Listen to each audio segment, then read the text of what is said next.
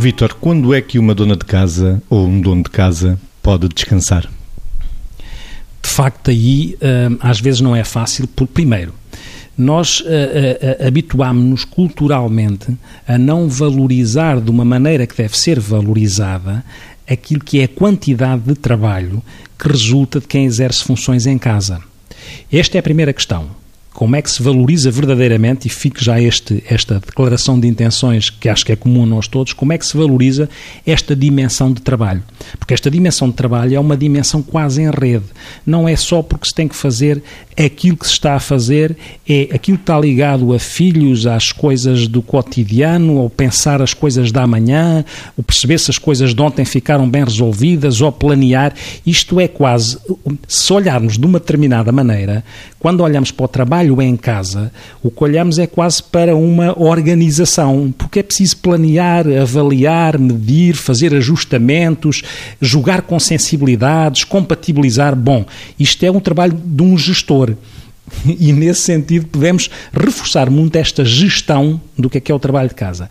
E descansar aqui, alinhando com o que eu dizia na rubrica anterior, é claro que nestas múltiplas atividades que a casa, a gestão de uma casa pede, haverá sempre a oportunidade de algumas atividades se custarem mais do que outras.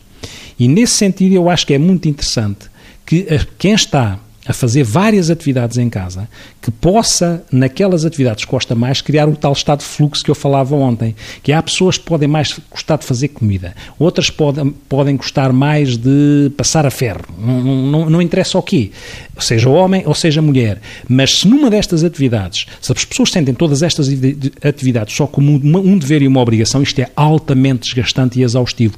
Se conseguem eh, focar naquela atividade, agora vão descomprimir, porque fazer comida é um momento sensorial e interessante. Aí dá para equilibrar, porque senão isto é sempre muito, pode ser muito pesado. Quando é que se consegue descansar nas lides domésticas, Margarida? Gostando do que se faz e empenhando-se nisso como se fosse uma arte. Enfim, eu acho que a questão das lides domésticas tem uma característica que é, é um trabalho pouco valorizado, porque como aparece supostamente feito sem nenhum reconhecimento ou aplauso externo, uh, parece um bocadinho mágico.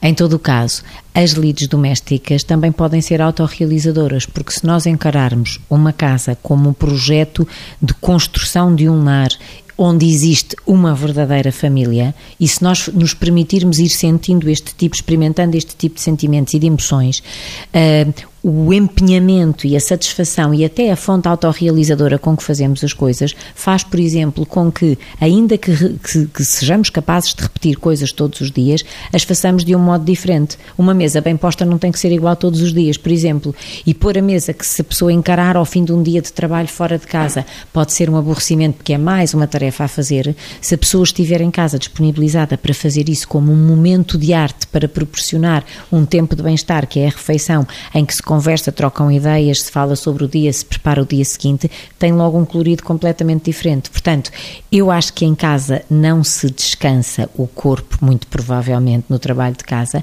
mas descansa-se muito provavelmente a mente e, sobretudo, se recriam os afetos, porque tem uma vantagem: é que com alguma frequência nas empresas há trabalho ou em algum tipo de empresas que não se pode fazer com imenso amor e na família quase tudo se pode fazer e em casa quase tudo se pode fazer com muito com muito carinho, com muita com muita afetividade, com muita dedicação e isso dá logo ali um colorido extraordinário apesar de tanta coisa também ter que ser feita e portanto que nunca se desvalorize o que se faz em casa porque isso é também uma carreira.